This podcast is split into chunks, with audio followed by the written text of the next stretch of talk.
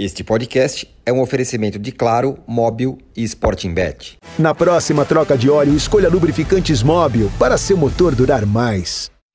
Olá, sejam muito bem-vindos ao podcast Posse de Bola número 340, edição gravada na sexta-feira, dia 21 de julho.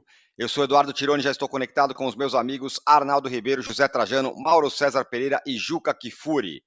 Corinthians e São Paulo têm jogos importantes nesse fim de semana pelo Campeonato Brasileiro, mas estão mirando mesmo é a terça-feira que vem, quando vão se enfrentar no jogo de ida da semifinal da Copa do Brasil. Será que vão poupar jogadores nesse fim de semana? Quem tem mais folga para arriscar um time misto aí é, nesse fim de semana? O Corinthians, que pega o Bahia em Salvador, ou o São Paulo, que encara o Cuiabá em Cuiabá? E qual a sequência de jogos dos dois times é mais dura? E mais, quem evoluiu mais nesses últimos dias, o Corinthians ou o São Paulo, para esse confronto de terça-feira. E se a grande disputa dentro de campo nessa semana é o majestoso, fora, Flamengo e Palmeiras vão ao mercado ou tentam ir, e com vantagem larga para o rubro-negro que se aproxima da contratação do Wendel, que também era pretendido pelo Verdão. Mas o Palmeiras também precisa ir às compras. Será que vai? E o Flamengo? Vai ficar ainda mais forte e ameaçar a liderança folgada do Botafogo no brasileiro? E nas Copas vai com tudo, o Flamengo é quem está dominando o mercado nesse momento. E por conta desse orçamento bilionário do Flamengo, é claro que as movimentações sobre a reeleição ou eleição no Flamengo já começaram. E o Mauro César tem novidades sobre isso, vai falar sobre para a gente. E o adversário do Rubro Negro na Copa do Brasil é o Grêmio. E foi dado um ultimato a Soares por nada menos do que o Renato Portaluppi. Uruguaio fica ou vai embora do tricolor? Pode ir lá jogar com o time do, no time do Messi, em Miami e tudo mais. E por fim, finalmente saiu a SAF do Galo. Será que vai dar certo? Tem alguns números aqui para a gente falar e debater. Ainda aqui no Posse de Bola, temos, vamos falar aí no final sobre o Mundial, a Copa do Mundo Feminina, e é sobre isso a nossa enquete, muito bem bolada, por sinal. Pergunta é a seguinte: até onde vai o Brasil na Copa do Mundo de Futebol Feminino? Cai na primeira fase, para nas oitavas, para nas quartas ou fica entre as quatro melhores seleções do mundo?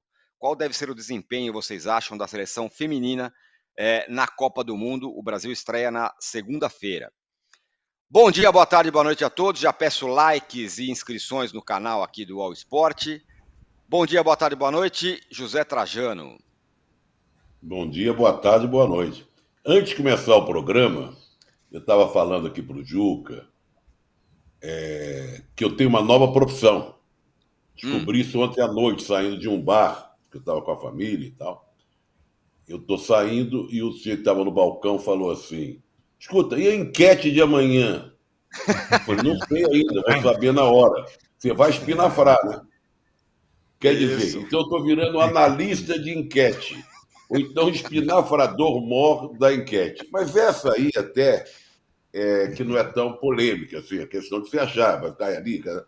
Olha, para ter uma certa boa vontade com a seleção brasileira, eu vou ficar com a opção número 4. Quer dizer, qual é a 4 mesmo? Fica entre Cai as quatro melhores. melhores. Entre as quatro melhores. Entre as quatro melhores. Difícil, é difícil chegar lá, mas eu tenho lido um pouco sobre futebol feminino, várias seleções com problemas, a França eles fizeram a campanha para derrubar o técnico, derrubaram. A Espanha tinha jogadores que se negaram aí, sabe? O Brasil fez amistosos com a Alemanha, com a Inglaterra, e até se deu bem.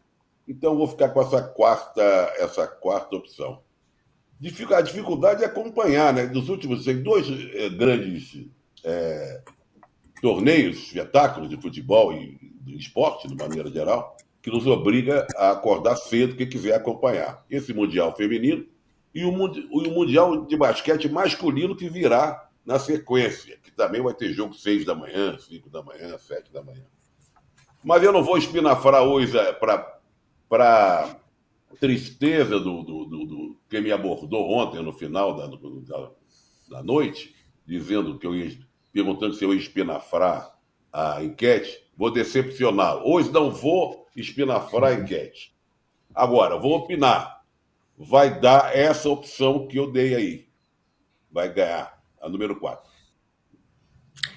Olha, o, o âncora, antes que você me pergunte, já que Zé Trajano não espinafrou a enquete, eu vou espinafrar a abertura do posse de bola. Muito bem. Porque quem está em casa, quem está nos vendo no escritório, na escola, onde quer que seja, há de ter percebido que as, todas as perguntas iniciais feitas pelo âncora em relação ao jogo São Paulo e Corinthians, Corinthians e São Paulo, têm como resposta São Paulo. Ah, quem tem mais gordura para queimar eventualmente no fim de semana e poupar jogadores? O São Paulo, que não está correndo risco de cair no brasileiro. Quem evoluiu mais nos últimos tempos? São Paulo ou Corinthians? É, pergunta para o Arnaldo essa. Ele, ele, quem evoluiu mais, mas daqui a pouco a gente chega lá. Bom, é, vamos lá. É, é, eu, eu, eu faço análises frias sem levar em conta, sem levar em conta temores, entendeu? Pessoais. Isso, isso não entra na minha, nas minhas preocupações. Eu sou aqui um analista de futebol, entendeu? Então, Entendi. não há dúvida que todas as suas perguntas tem como resposta o São Paulo, razão pela qual agora você pode me apresentar. Bom dia, boa tarde, boa noite. Ah, eu, Bom dia, boa tarde. fala, fala, eu achei que a pergunta fosse em cima de Cuiabá e São Paulo e Bahia e Corinthians. Não, pois Mas é, não, era. Ele saiu fora, ele fez todo esse trololó inicial aí, que você está falando. Né? Não, não. Para cair não, uma pesquisa, fugiu, fugiu da raia e fez futebol feminino com uma pesquisa. Cá entre nós, vamos meter o pau na enquete. É uma pesquisa chinfrim, meio óbvia. É, aí, aí, eu vou, eu vou, daqui a pouco eu vou dar as parciais aqui, ó, da, da, da, da enquete. Aliás, dizer, o, Thiago, eu... o Thiago Costa fala aqui que o Trajano é o, ma, é o maior é, analista de enquetes do Brasil. Mas então, tá vendo? Eu, a, a enquete propriamente dita eu gostaria muito também, como Zé Trajano, de optar pela ficar entre os quatro, mas eu acho, eu acho, eu não sei, eu temo que caia nas quartas, que vai ser uma enorme decepção. Mas eu estou tentando ser realista. Eu acho que a melhor análise, a melhor, o melhor prognóstico feito em torno da Copa do Mundo Feminina foi feita pelo Sandro Macedo na Folha terça-feira passada quando ele diz que o Brasil não é favorito, que o Brasil é assim uma espécie de Croácia masculina na Copa do Catar e que a Marta pode fazer o papel do Modric. E eu achei assim um resumo brilhante sobre as perspectivas. Claro, o Brasil pode surpreender, ele diz isso. Mas se o Brasil ficar entre as quatro, será uma surpresa, eu acho. Agora. Então, vamos aproveitar, a gente, a gente vai falar já do. Quem me chamou? Sim. Não, não, não chamei, é que você ainda não me apresentou. Você tinha uma pergunta específica para me fazer? Não, eu ia, te, eu ia te falar de Corinthians e, e, São Paulo, mas vou só mais, ah, um, um, um, mais uma pitada sobre o futebol feminino. O que o futebol feminino, essa Copa do Mundo, vamos combinar que o Brasil teve todas as condições possíveis para disputar, técnica estrangeira, Sim. super preparação e tudo mais e tal. O que será considerado é, um fracasso? Eu acho que não passar das quartas. Não, mas, é mas aí eu discordo aí. Eu, eu acho. Também. Eu acho. Semifinal. Você está analisando a, a performance do time. Você pode analisar a performance do futebol feminino em si. Criou o legado que uma Copa do Mundo de, desse porte dá. Com transmissões de, de televisão, vários Sim. documentários, análise em jornais, em sites, não sei o quê. Ponto facultativo. Ele tem um entorno desse. Se você analisar a participação do time, é uma análise. A uhum. participação uhum. global aqui do, do, país envolvido nisso, aquele ponto facultativo. Nós, nós aqui estamos falando do futebol feminino, para você ter uma ideia. Não é? Eu acho que é uma outra análise. Sim, então, mas ainda recuperando a, a, a espinafrada que você deu em mim, dizendo que eu fugi da raia, não fugi da raia nenhuma. Porque a pergunta do âncora era, é todinha voltada para o jogo da terça-feira. Quem vai poupar? Quem pode poupar mais? O Corinthians contra o Bahia ou o São Paulo contra o Cuiabá? É claro que é o São Paulo contra o Cuiabá. É evidente. Porque o São Paulo não está correndo risco, é, como o Corinthians está na Copa do Brasil, na, no Campeonato Brasileiro. Então é o São Paulo. Tudo aí leva, encaminha para o São Paulo. Né? Que é o favorito para se classificar. Eu não diria, Eu não diria que é o favorito em Itaquera, mas São Paulo sai de Itaquera com um empate, está com a faca e o queijo na mão. Quem segura o São Paulo com 70 mil torcedores do Morumbi? Ninguém. Ninguém. No momento, ninguém. Olha, olha. Vou fazer essa mesma pergunta para o Arnaldo. Arnaldo, é, já que o Juca falou que só as respostas são todas São Paulo, quem evoluiu mais, o Corinthians ou o São Paulo? Quem que está com o controle dos jogadores e tudo mais? Quem que evoluiu nunca, mais é... desde quando? Né? Sei lá, desde, um... desde, desde, que começaram desde os o... trabalhos, desde que começaram não, os não, trabalhos não. do Olival e Luxemburgo. Isso, o São esse, Paulo esse é um bom Olival, ponto. Desde, de, desde quando Dorival começaram os trabalhos é, um bom, é, uma boa régua. E então, mais, então, é, quem chega com, com o peito mais cheio na terça-feira? E quem pode poupar? Aliás, eu ia perguntar para o Juca, se você pouparia se você fosse do, do técnico do Corinthians contra o Bahia? Eu? Não. O eu, Juca. sim. Eu não pouparia. O Juca não. O Arnaldo, sim. Por quê? Porque tá tudo bem, certo? Não, não é que tá tudo bem. Vamos lá. Uh, primeiro, quem evoluiu mais? Desde que começaram os trabalhos do Dorival e do Luxemburgo, evidentemente o São Paulo do Dorival. Quem evoluiu mais da última vez que se encontraram, quando o São Paulo foi à Arena Corinthians pelo Brasileiro, foi um a um, aquele jogo polêmico, e o Corinthians jogou para não perder com os 11 enfiados atrás, de lá para cá, o Corinthians melhorou. Dizer que o Corinthians não evoluiu de lá para cá, eu acho que é um pouco de exagero. O Corinthians está vivo nas três competições dele. O Corinthians fez uma opção da Sul-Americana que eu achei necessária para o momento e acabou se revelando eficaz. É, avançou com um time alternativo. É, agora, o que eu quero dizer é que talvez daquele jogo, último confronto entre os times, a diferença entre São Paulo e Corinthians diminuiu. A, a, a, o São Paulo já estava bem naquele momento, do Dorival. Deu nada, comprovou é, o bom trabalho do Dorival no, no jogo, no confronto com o Palmeiras. Agora, é aquilo, esse primeiro duelo prévio, antes do jogo de terça-feira, cada um joga no brasileiro fora de casa, é como o Juca falou, acho que ele tem razão. É, o São Paulo tem 10 pontos a mais no brasileiro que permitem que ele faça, por exemplo, se quiser o Dorival, a estratégia do jogo com o Bragantino, coloca o time reserva para buscar um empate, o Corinthians já não tem essa gordura. Agora, talvez não seja estratégico para o Corinthians colocar o time inteiro titular em Salvador no sábado, com, com a viagem, com o gramado, com o ambiente. O time inteiro que é, é vamos traduzir o seguinte: Renato Augusto. O Renato Augusto começar jogando na Fonte Nova, eu, eu acho uma besteira. Eu, eu acho, eu acho uma besteira o Renato Augusto começar jogando na Fonte Nova. Né? O Roger Guedes já não vai jogar suspenso. O Corinthians pode jogar os dois laterais veteranos, Fagner e Fábio Santos, na Fonte Nova? Eu acho uma besteira. Poderia jogar um ou outro. E assim por diante. O Corinthians pode ir forte para a Fonte Nova, sem necessariamente estar completamente inteiro. Essa é a minha ponderação. É. E, e, isso não significa que está rifando o jogo com o Bahia. Pelo contrário, pode até ter uma estratégia fisicamente, como joga o Bahia, para ganhar o jogo com um time como fez na Sul-Americana. Vamos, vamos também prestar atenção no seguinte, né, Tironi? O, o Corinthians que é, deu de ombros para a Sul-Americana, no jogo de ida contra o Universitário, utilizou o Renato Augusto. No jogo de volta, utilizou o Roger Guedes. É, essa bravata do dar de ombros, ela vai até a página 2. E vai ser assim contra o News Old Boys. Ele vai ter mais titulares do que teve contra o Universitário. Né? É, é, tem uma distinção no discurso do Corinthians e do São Paulo na frente tripla. O discurso do Dorival eu não vou priorizar nenhuma competição, mas muitas vezes ele utiliza o time reserva no brasileiro, como fez contra o Bragantino. O Luxemburgo, o Corinthians, ah, a Sul-Americana para nós é a terceira opção, mas não é tanto assim.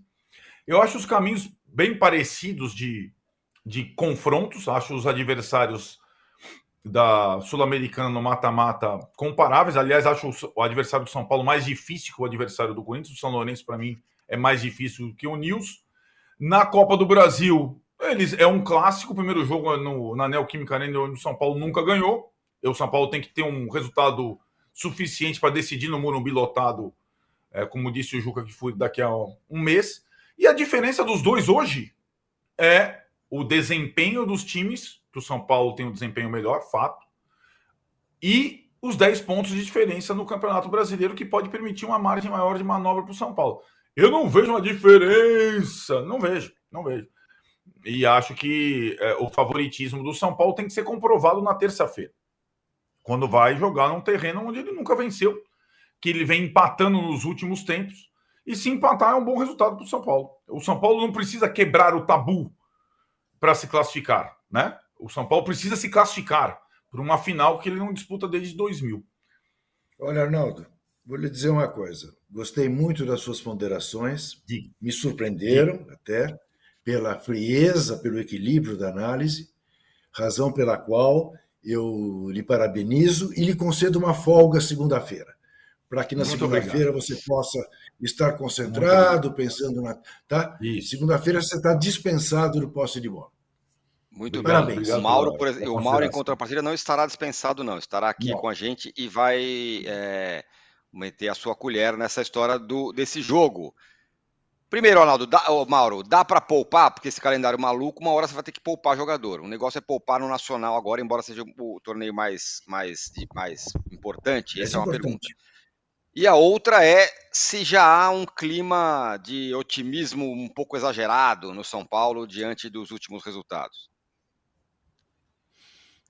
Eu acho que é um, um, clima de otimismo exagerado do Corinthians, né? A agenda positiva corintiana é uma coisa incomum. Nenhum clube no mundo tem uma imprensa tão é, é, pró tudo de mais ou menos alguma coisa razoável vira excelente. Ganhar do América, lanterna do brasileiro, duas vezes do horroroso do Universitário, do Liverpool do Uruguai, já virou motivo para o Corinthians ser colocado num patamar que tecnicamente acho que o time não está. A vitória é minimamente significativa, embora o time não ganhe de ninguém com o Felipão, é a vitória sobre o Atlético Mineiro. Os demais foram adversários muito fracos que o Corinthians conseguiu derrotar. Eu acho que o Corinthians tem que se provar a partir desses confrontos que virão. O Bahia é um confronto direto, né, ali de times que tentam fugir das últimas posições. É, não é um grande time Bahia, mas acho que melhor que o Universitário é, né? É, e os, os, jogos contra o São Paulo, que para mim, assim, é claro, o São Paulo tem que assumir de alguma maneira, mesmo que não o faça publicamente com palavras, que ele está melhor, ele é o favorito. Ele tem a responsabilidade de avançar, na minha visão. São Paulo está melhor, não tem, o Corinthians tem até jogadores melhores em determinadas posições. Mas o São Paulo é mais bem treinado, está no momento melhor. Ganhou de times recentemente muito mais fortes, duas vezes do Palmeiras, não duas vezes do Universitário. Né? Ganhou do Fluminense, ganhou do Atlético Paranaense. Até a derrota que teve para o Cruzeiro foi uma derrota com um gol irregular e o Cruzeiro não estou nenhuma bola no gol do São Paulo. Foi um jogo bem estranho.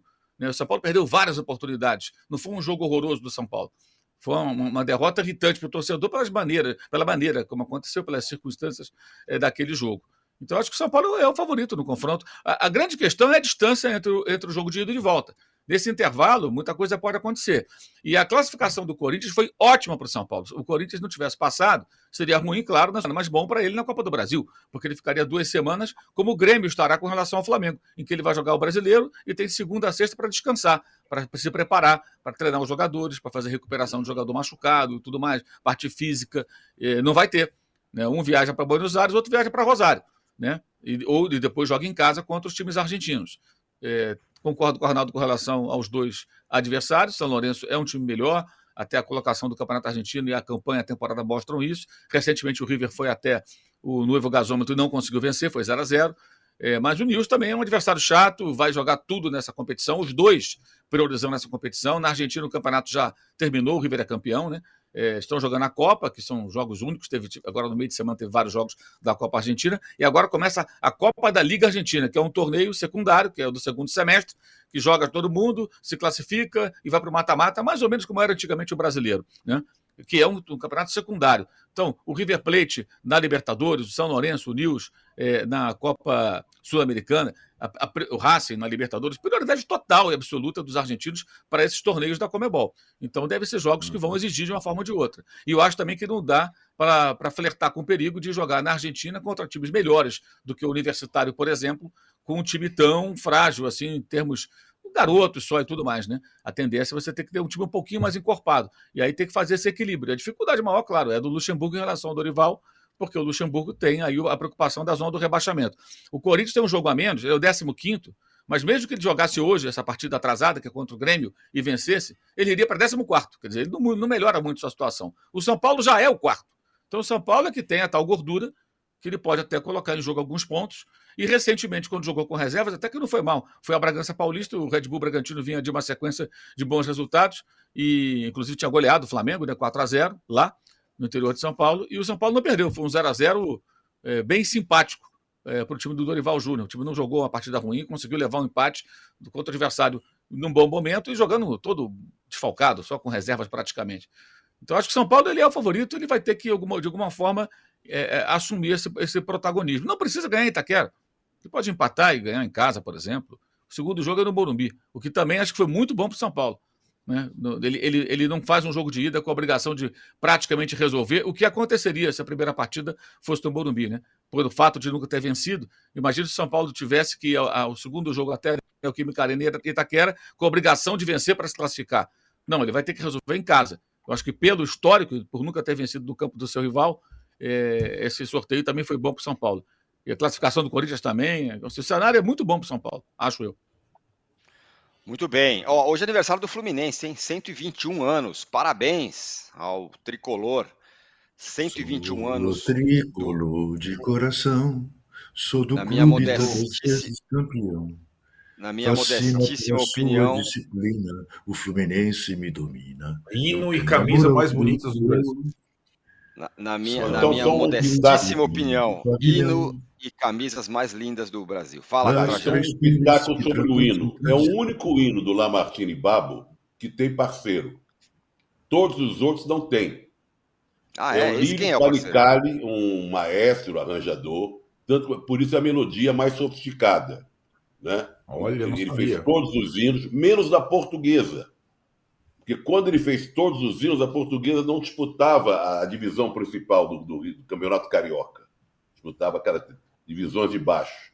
Então, realmente, esse hino do Fluminense tem uma melodia especial, porque tem a presença do maestro Lírio Panicari. Oh. Muito bem, e repito, para mim, o hino mais lindo do futebol eu brasileiro. Eu fui Fluminense e sei disso, o Juca sabe isso. Eu fui Fluminense é até verdade. os sete anos de idade, sabe? Até os sete anos? É, quando eu fui morar perto do América, aí virei casaca e sofro muito desde então. E eu, aos seis anos de idade. Em 1960, eu tive uma alegria muito grande. E eu, aos seis anos de idade, sentei-me no colo de Tele Santana, de Carlos Castilho, e os dois me infernizaram a minha vida desde os tempos que eu comecei a ser jornalista e contei para eles do episódio que eles evidentemente lembravam, mas não sabiam que o personagem era eu lá na em Ilhéus. Fluminense foi fazer um amistoso em Itabuna e eles foram à casa onde eu estava hospedado. E ali eu ganhei um distintivo em madeira do Fluminense, um caderno do Fluminense com o autógrafo deles todos, e me senti... ambos me pegaram no colo e diziam para mim: me criticou, eu vou dizer que já te pus no colo. Faziam essa chantagem comigo os dois. Já que, é já que é um momento revival rápido aqui, o primeiro jogo que eu assisti na minha vida de futebol foi Corinthians e Fluminense, invasão do Maracanã. Minha mãe corintiana me colocou para torcer para o Corinthians contra o Fluminense. E aí o 10 do Fluminense chamava-se Roberto Rivelino, era a cara do meu pai, tinha o mesmo bigode. Eu comecei a torcer pro 10 do Fluminense. Aí ela falou: Putz, esse, esse aí não vai ter jeito, não vai torcer pro Corinthians. Foi a minha primeira partida de futebol. O Corinthians ganhou nos pênaltis, mas eu torci pro Roberto Rivelino. Você estava acabando de subir no meu conceito não, é só, é só uma, momento verdade. É, só, é Bom, você verdade. viu que, que, que, o Arnaldo está quase torcendo para o Corinthians nessa, nessa semifinal, tem a ver com a mãe dele, que é corintiana. Né? Ele é quase um corintiano também. É isso, é Ó, quase, tô, quase. Tá, tá ficando, então, portanto, parabéns ao Fluminense, 121 anos. É, e 121 anos enquete, como é que está, âncora? É isso que eu ia falar, âncora, tá, o âncora, me desculpe, âncora, mas âncora, um jornalista com a sua sensibilidade, você acaba de perder o, melhor corte do posse de bola que teremos hoje. A manchete hum. estrondosa. Arnaldo Ribeiro desmente Darwin. Isso, exatamente. Exatamente. Certo. Exatamente. É. Darwin é uma farsa em se tratando de Arnaldo Ribeiro. Ó, é. a enquete está ficando sem graça esse negócio de enquete, porque o Trajano primeiro que ele descobre já quem que vai votar, quem que vai ser mais votado. Fora que ele dá aquela detonada. Então, é, é aí, ó. Até onde vai o Brasil na Copa do Mundo? cai na primeira fase, 14%, para nas oitavas, 20%, para nas quartas, 26%, fica entre as quatro melhores, 39%, Trajano. É, né, mas aí é a torcida, né? Não é ver que vai ser. É um, uma maneira de torcer. Por isso que eu falei que é óbvia. Já imaginou tu fala assim, cai na primeira fase, no 80%, aí para tudo, vão para casa e tal, tchau. Aí seriam os haters. O Alisson fala sobre a enquete muito bem bolada. Acho que o Brasil pode ir longe, sim. Um campeonato que começa com um baile da Nova Zelândia, que nunca tinha ganho um jogo sequer sobre a Noruega, promete muito, diz ele. E o Samuel é, fala: acompanhava vocês na seleção de 70 nas mesas redondas. Não, eu não. O linha de passe da saudosa ESPN. A enquete estava para o eu. posse de bola, assim como o gol mais bonito estava para o, estava para o linha de passe. Eu, Boa. eu é, cobri a Copa fala. de 70 em loco, mas não tinha mesa Aí. redonda nenhuma. Não tinha nem. Sabe, era tudo. que é isso? Era. Eu não tinha era nascido. jornal, era, não tinha nada de mesa redonda. Eu, ele está se eu... confundindo na data. Mesa redonda na ESPN, usando Copa da Alemanha, Isso. Copa da França, eu, eu, eu, sequer havia nascido em 70. Segue o jogo. Isso. O, o Castilho e o Tele tinham 79 anos quando eles, quando eles colocaram você é. no colo. Precisa fazer a troca de óleo? Escolha os lubrificantes Móbil para seu motor durar mais. Alta tecnologia e garantia de qualidade para todos os tipos de veículos. Se tem movimento, tem móvel. Ô, Mauro, o Flamengo tá nadando sozinho no mercado, graças à sua grana. E tá indo aí, pode estar tá, tá trazendo o Endel, já trouxe o Luiz Araújo, já tá trazendo jogador, pode trazer o Claudinho, tá meio Alan, solitário né? nessa, nessa. Trouxe o Alan. Tá solitário nessa raia aí, claro, porque ganha muito mais dinheiro que os outros. E essa história de ganhar mais dinheiro que os outros pode significar, talvez, e isso está tá no seu blog, é, uma possibilidade de mais um ano de mandato para o Landim, porque está todo mundo de olho agora, né, nesse poder do Flamengo. É, sobre o Landim, eu fiz uma entrevista com ele e ele ad, admite até a possibilidade, desde que haja ali um acordo, né, digamos assim, dentro do clube. A entrevista está no meu blog no UOL. É, essa proposta tinha sido levantada em março, mais ou menos, né? dentro do clube, de mais um ano de mandato sem reeleição, e ele não, não diz que sim nem que não, ou seja, admite, de certa forma, essa possibilidade. Então, convido o torcedor do Flamengo, especialmente, ou aqueles que têm interesse no tema, que leiam a entrevista do presidente do Flamengo. Sobre é, é, a questão do mercado, eu, eu, acho que, assim, tem que ter fair play financeiro, né, o, o âncora? Tem que ter o fair play financeiro. Não é possível esse negócio do Flamengo contratando jogador. Cadê o fair play financeiro?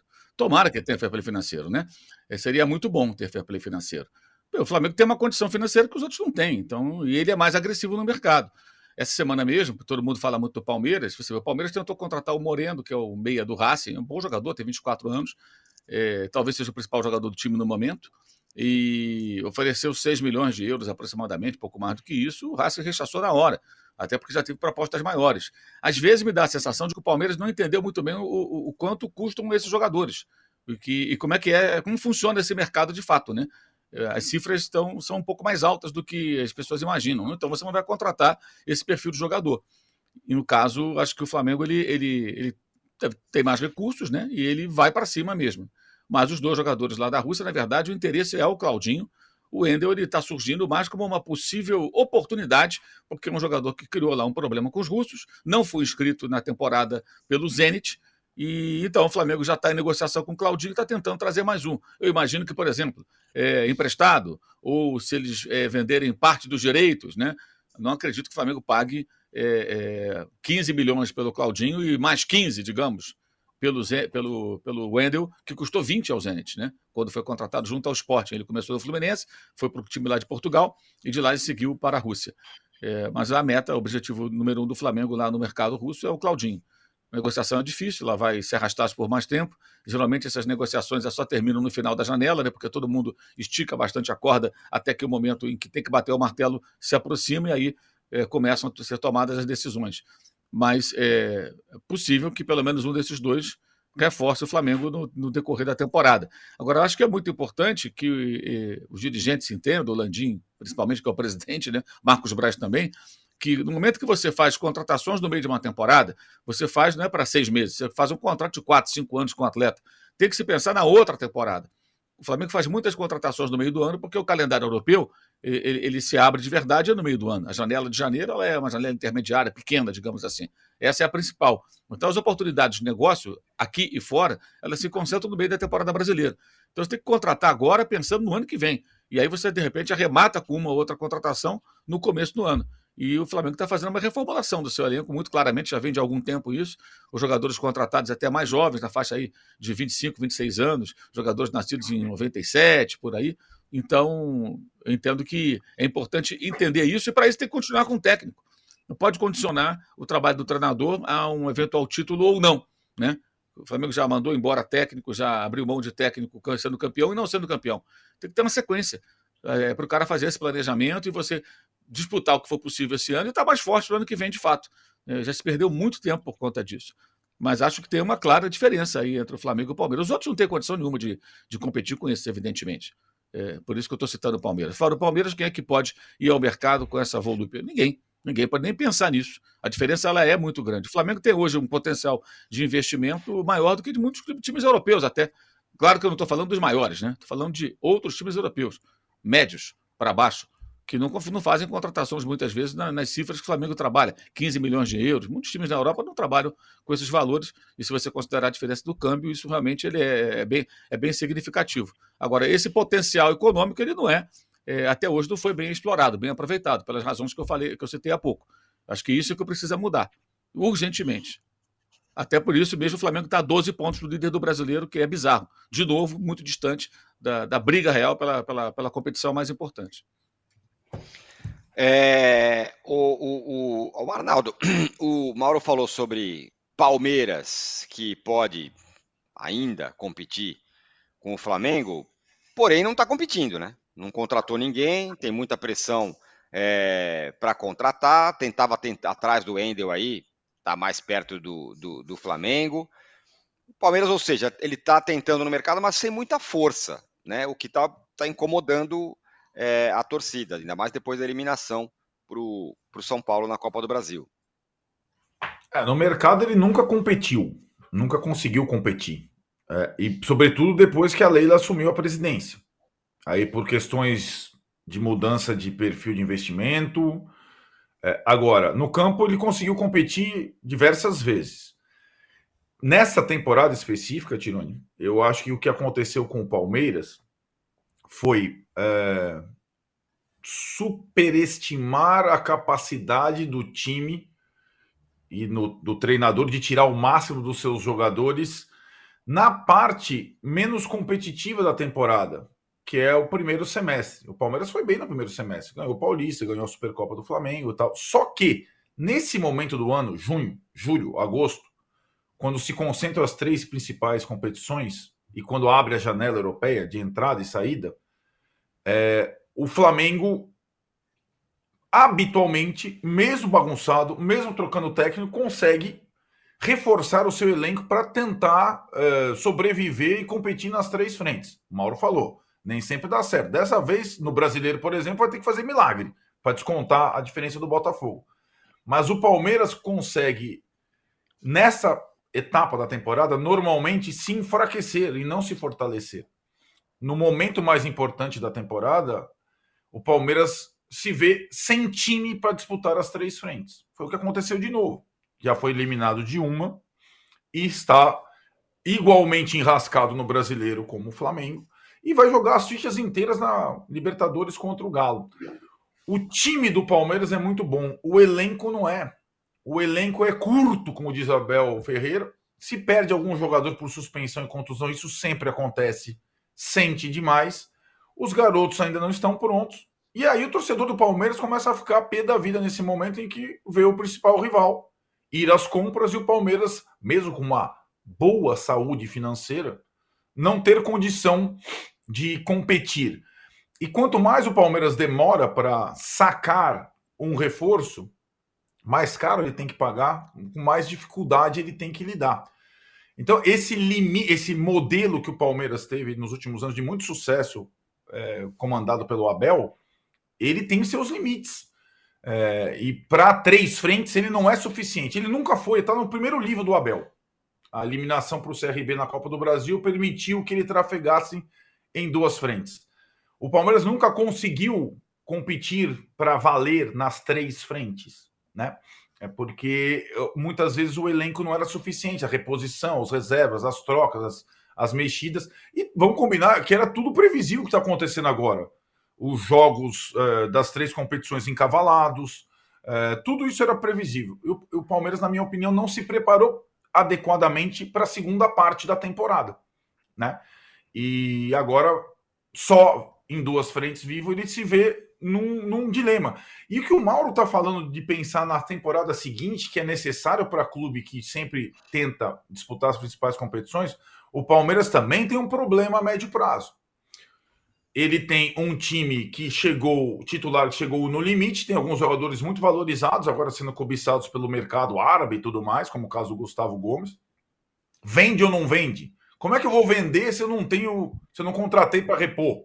Coisa que o Flamengo pode se dar o luxo. Se o Flamengo quiser vender um ou dois jogadores agora, ele pode vender.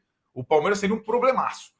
E no ano que vem, o Palmeiras precisa reforçar o elenco dele para o ano que vem é, no time titular e algumas peças de reposição. Né? O Palmeiras corre o risco de, na segunda parte da temporada, que é a mais importante, não conquistar nenhum título dessa vez, porque o time parece ter chegado a um limite. Esse time que é muito bom parece ter chegado a um limite, inclusive mental, né? É a questão da, das fases do Veiga, do Dudu, aquelas que são dois dos principais, se não os principais jogadores. Isso ficou meio latente. É, o, o, a primeira resposta foi aquele empate com o Internacional. Agora tem esse jogo com Fortaleza, bem interessante. Ninguém está nem ligando muito, mas nós vamos ter o confronto dos dois técnicos aí mais longevos do futebol brasileiro, o Abel e o Voivoda, no, no sábado no Allianz Parque.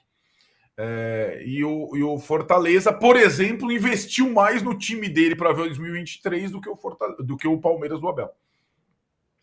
Ô, Juca, é, estamos chegando num ponto que a gente, a gente achava, bom, o Palmeiras consegue competir com o Flamengo, consegue, não está conseguindo mais.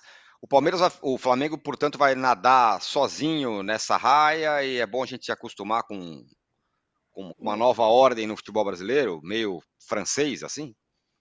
Estamos chegando a um ponto, disse você, e digo eu e complemento.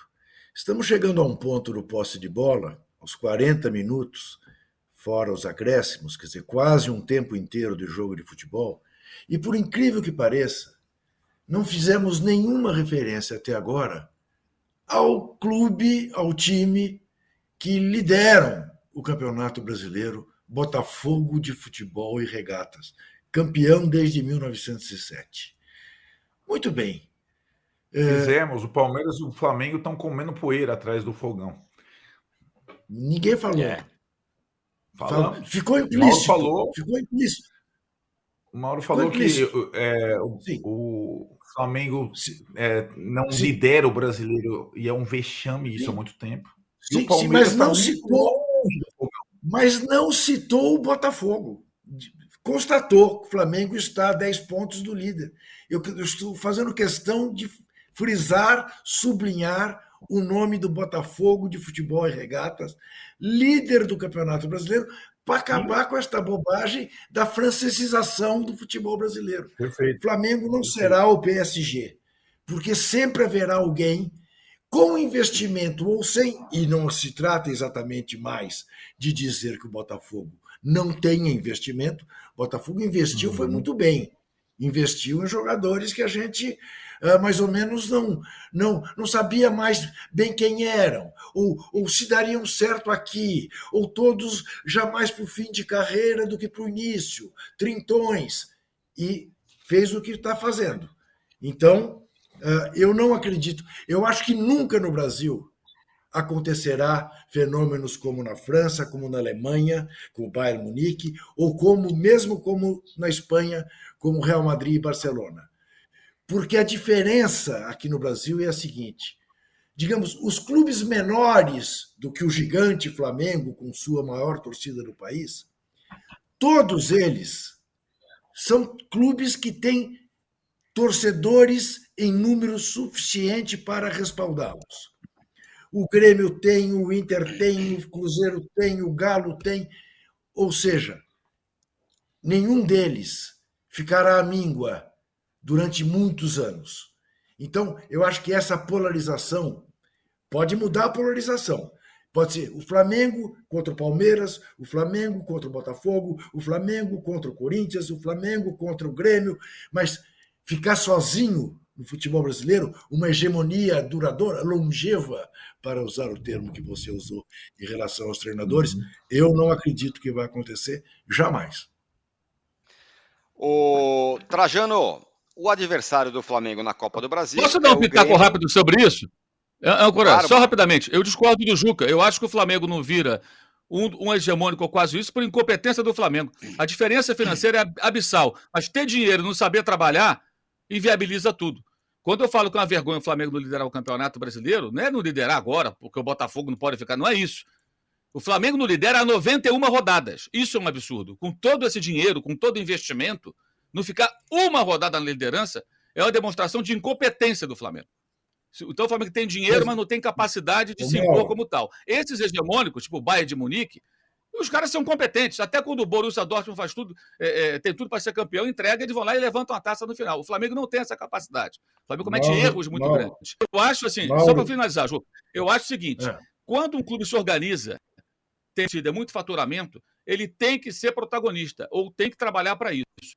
Os outros, esses tudo, todos que você citou, Juca, não trabalham para isso. Clubes mal administrados os clubes porque tem a faca no pescoço. O Atlético agora virando SAF porque não tem opção. Endividar o clube, agora vira SAF. E vamos ver o que acontece. Então, eu acho que o, o, o Flamengo ele foi modelo num determinado é, é, campo, o campo da, da, gestão, da recuperação financeira, pagar dívida, babá, aquela coisa toda, mas no futebol ele comete muitos erros, muitos erros. E alguns são tão absurdos que são, a gente custa acreditar. Agora, eu acho que quem se impõe na administração tem tudo para ter uma vantagem. O Palmeiras tem vantagem sobre os demais, por quê? Corinthians, São Paulo e Santos, para falar no âmbito de São Paulo. Porque foi o único que se organizou. Enquanto o Corinthians, por exemplo, é um clube mal gerido, cheio de problemas, contrata como se não houvesse amanhã, né, e não ganha nada de relevante desde 2017. Enfim, eu acho que tem aí, eu discordo um pouco disso. Eu acho que quem trabalha para isso tem sim condições, mas tem que ter competência na gestão. Né? O Grêmio é um time bem gerido financeiramente, foi parar na segunda divisão por erros cometidos no futebol. Enfim.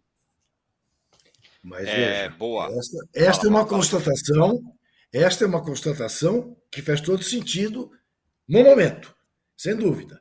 Agora, eu estou falando, estou fazendo uma projeção. Não, não posso acreditar que durante os próximos 10 anos o Corinthians, por exemplo, que tem o mesmo, até mais potencial econômico do que o Flamengo, por estar no melhor mercado, no maior mercado do Brasil, vá continuar com esta gestão horrorosa que o Corinthians tem, tomada por bandoleiros. Não acredito que vai acontecer mas, mas eles vão eleger o candidato da situação? Não vão? Pois é, eu sei. Não, pior é que se, se elegesse o da oposição, o da oposição, o da oposição provavelmente nem será candidato, porque tem sentença transitada e julgado.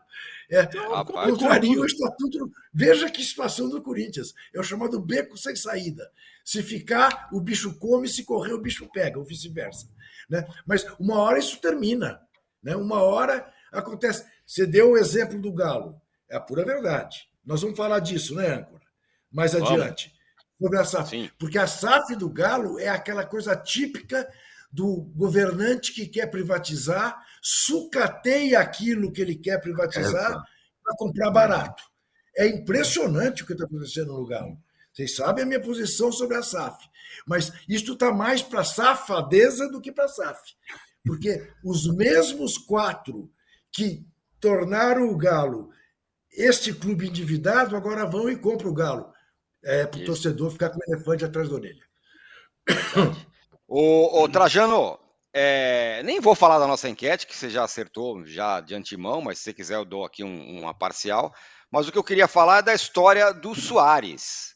Veio, torcida abraçou o cara, muito legal, agora é dor no joelho, agora é Miami. Ontem o Renato deu meio que um ultimato, falou, bom, resolva até a janela de transferência. E admitiu que tudo que está acontecendo é verdade, que ele está meio afim de ir embora mesmo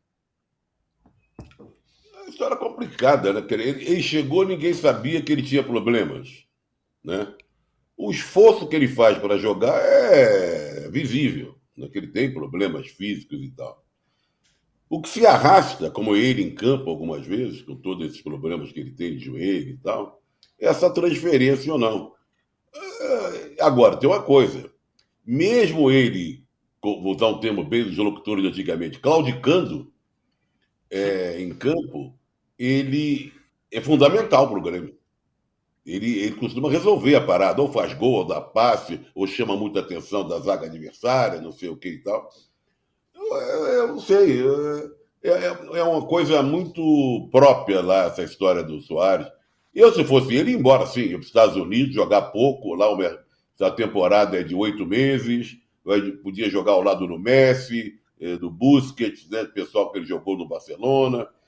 É... Agora, sei lá, agora, na hora que o Renato entra na história para falar assim, é que a coisa chegou a um momento grave. Chegou num momento grave. E vai acabar sendo resolvida já. O que desfalca muito o Grêmio, porque o Grêmio, quando ele chegou, disputou o Campeonato Gaúcho e os primeiros jogos do brasileiro, ele mostrou que ainda tem lenha para queimar. Mas realmente, fisicamente, é um problema. Então, não sei, eu. Ele parece que ele está disposto a abrir mão de tudo que ele ganhou do Grêmio. Vê como tem dinheiro, são muitos milhões, né? É, vai desfalcar muito o Grêmio. É uma situação complexa, como diria o outro. O, o, o Soares é um jogador muito importante ainda, mesmo tipo Saci Pererê. Saci Pererê é o adversário, né, o Inter. Mas mesmo jogando com a perna só. O Arnaldo, mas de qualquer forma é uma punhalada, né, na torcida, abraçou o cara e agora tá esse negócio de vai, não vai, não vou ficar, tô com dor. Enfim, é duro, né, pro torcedor. Que, não, que mas peraí, tô com, dor, tô com dor já faz tempo, né? Ele tá com dor faz tempo, não é agora. É, é. sim, sim, tá, tá, faz dá tempo. impressão, falando assim, âncora, dá a impressão que ele tá provocando uma situação para ir embora. Ah, sim, sim. Né? Então, mas é, mas é, né? talvez não é. seja, né? ninguém vai duvidar que o cara tá machucado. Mas quando aparece o negócio de Miami e o cara tá com dor aqui, mas vai jogar em Miami, você fica. Pois é. acha estranho. Diga lá, Naldo.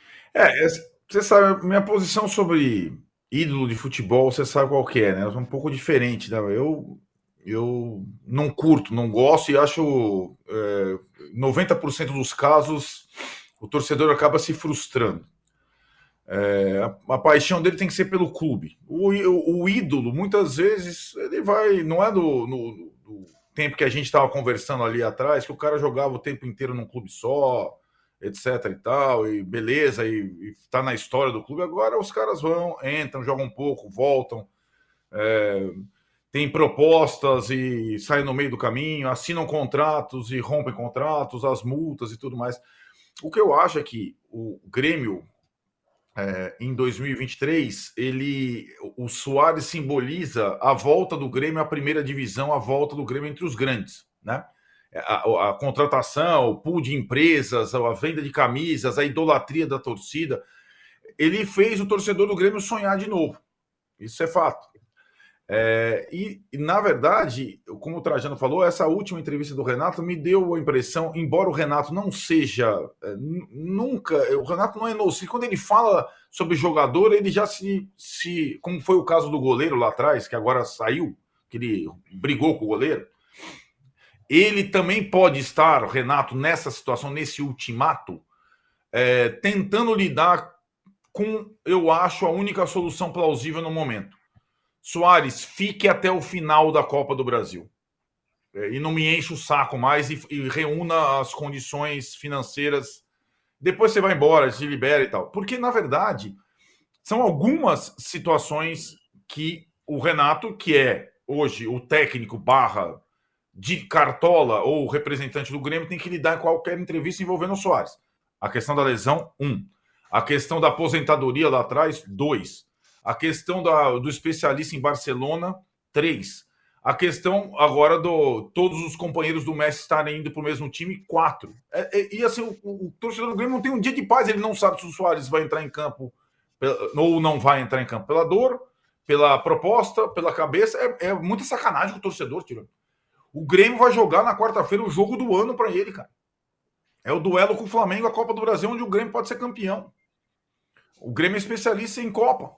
Mas o, Arnaldo, Grêmio tem essa e a aí, dor não apareceu eu... antes da proposta? Apareceu. A dor apareceu antes da proposta. Na verdade, a, a, a, dor apareceu aí a chance da aposentadoria na sequência, mas a aposentadoria não. Pera aí, tem outro lugar para jogar, onde se joga menos, como você falou, Trajano, é isso? E que talvez comporte o estado físico dele mas atual. Entre nós, jogar no Inter de Miami não é aposentadoria? É, é assim. É, é assim. Ué, Mas assim, né? Detalhe ainda, né? O cara sai do Grêmio vai é uma aposentadoria. Quando o cara, quando o cara, eu, eu só, eu só discuto, o cara, quando o cara vem, traz a família, assina um contrato e sabe que o campeonato, a temporada brasileira tem três competições de 150 jogos, ele vai lá e põe o chamego dele no contrato, né? É, e ele estava aqui na América do Sul ano passado jogando com o Nacional, foi eliminado pelo Atlético Goianiense, o Atlético Goianiense engoliu ele no Serra Dourada, ele estava aqui do lado, ele não estava no Barcelona mais ou no Atlético de Madrid. E no futebol brasileiro, ele voltou para a terra dele e na terra dele não fez diferença alguma. Aqui que ele estava fazendo e estava virando, e tá notícia. No Uruguai. no Uruguai, né? No Nacional. No, o Nacional foi eliminado pelo Atlético Goianiense aqui, o, o zagueiro Atlético Goianiense botou ele no bolso. E, eu acho que é, uma, é um baita jogador, um jogador extra classe, mas o que ele está fazendo com o Grêmio, ou o torcedor, com o torcedor do Grêmio, com a cartolagem, eu não sei, com o Renato, isso eu não sei quais são os dados, mas com o torcedor do Grêmio eu acho uma crueldade. Com Pior um tá fazendo né? o, o Renato sai, com o Luan, cara... né? Pro torcedor do Grêmio. Também. Também. Tem também o prazo, né? Para recontratação é. do Luan, não, ultimato também. Com o detalhe ainda mais cruel, né? O cara pode sair do Grêmio e ir para o Inter de Miami. É demais, né? e isso também. Ah, não é? É incrível isso. É, Ô, Juca, como é vermelho, a gente vai, mas... a gente vai, o posse vai terminar um pouquinho mais cedo hoje, que estamos trabalhando em grade e temos muitas notícias ainda para vir daqui a pouco sobre Sim. a Copa do Mundo Feminina. Eu quero que você grade. fale da SAF do Galo, que você falou que ia falar, então, e entregue o gatão e o ratão. Então, a SAF do Galo me parece isso, né? É, sabe que eu sou a favor da SAF, eu acho que a SAF é o caminho para a esmagadora maioria dos clubes brasileiros. Flamengo e Corinthians poderiam se dar o luxo de não tê-la, o Flamengo, certamente, o Corinthians hoje uh, seria muito bem-vindo, né? Uh, com um modelo diferente, até abrindo capital na Bolsa, mas isso é uma longa discussão. A SAF do Galo, me parece claro, é fazer o que o João Dória fez aqui em São Paulo. Sucateia o Pacaembu para vender barato. Sucateia o ginásio de Ibirapuera para privatizar barato. O ginásio a gente conseguiu salvar, o Pacaembu não está até hoje em obras, e entregar em dois anos, sabe lá quando vão entregar. Uh, e a SAF do Galo é isso. Né? Os quatro endividaram o Galo, fizeram o diabo com o Galo, e agora vão comprar o Galo né, a um preço muito mais apetitivo do que, do, do, do, do, que, do que era, do que seria normalmente. Então, uh, é uma tristeza uh, ver a SAF né, virar instrumento para essas espertezas. O meu cartão dourado, aliás, não é o cartão dourado, é o gatão dourado. O meu gatão dourado, o gatão de ouro, o gatão de ouro, este aqui, este personagem, vai para o goleiro Carlos Miguel do Corinthians, que é um novo fenômeno em matéria de goleiros surgido no país. O Cássio, daqui a dois anos, pode se aposentar tranquilamente, porque o Corinthians tem Carlos Miguel. Que figuraça que é esse cara. Dois metros e quatro, gelado, belo goleiro, corajoso, segurou quatro ou cinco peruanos lá uh, no jogo contra o Universitário. E o meu ratão de bronze, este, este vai não apenas para mais uma cafajestagem feita pelo Universitário do Peru, lembrando que o que o Rian fez, o Messi também fez em Santiago Bernabéu. E ninguém invadiu, ninguém jogou nada, ninguém bateu nele por causa disso. O pedido de desculpas, que é sempre bom reconhecer o erro, reconhecer que foi imprudente, reconhecer a inexperiência e tudo mais, mas tem muito a ver com aquele clima, aquilo que foi gerado pelo gesto. E queria dar também um outro ratão de bronze a União Cruz Maltina, uma escola de samba das séries lá de acesso no Rio de Janeiro, que vai homenagear no carnaval o ex-governador Sérgio Cabral. Faz favor, né? Quer dizer, era o que faltava. O cara tem mais de 400 anos de condenação. Né? já se dá, devia se dar por muito feliz que cumpriu apenas seis e está livre. E agora vai ser homenageado por uma escola de samba. É bom ver de onde vem esse dinheiro, autoridades. Será que não é o próprio ex-governador financiando? Então, a União Cruz Maltina, o outro ratão de bronze. Muito bem, fim de, o fim de papo no posse de bola de hoje. Como falei, terminamos um pouquinho mais cedo. O Regis Marra fala que o hino mais bonito do Brasil é o do América. Não tire esse título deles. O é Diogo Maris fala que o malvadão não será o PSG, mas sim será pro, pro, protagonista para sempre. E o José Francisco Júnior fala que a primeira mesa redonda que ele assistiu foi o Cartão Verde na TV Cultura com o Trajano, o Juca e o Cajuru. Atualmente tem cartão verde com o Mauro Flávio César Prado. e o Arnaldo Ribeiro. Flávio Prado, sem Cajuru. Flávio Prado. Flávio Prado. Atualmente tem o cartão verde com o Arnaldo e com o Mauro, viu? Toda segunda-feira e toda quarta-feira. A enquete ficou assim, ó. Até onde vai o Brasil na Copa do Mundo? Cai na primeira fase, 15%. Para nas oitavas, 21%. Para nas quartas, 27%.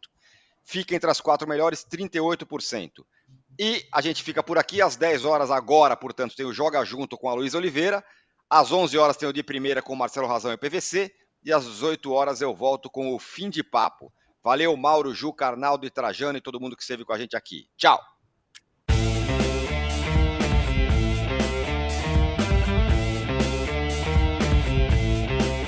Posse de Bola tem pauta de edição de Arnaldo Ribeiro e Eduardo Tironi. Produção e coordenação de Rubens Lisboa. A distribuição é do Rafael Bellatini. Editor do All Sport é o Thiago Biasoli Moller. O editor assistente do All Sport é o Patrick Mesquita.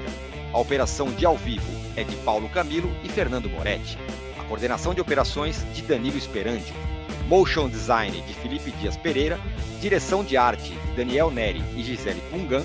O editor-chefe do All Mob é o Felipe Virgili. O gerente-geral do All Sport, o Vinícius Mesquita.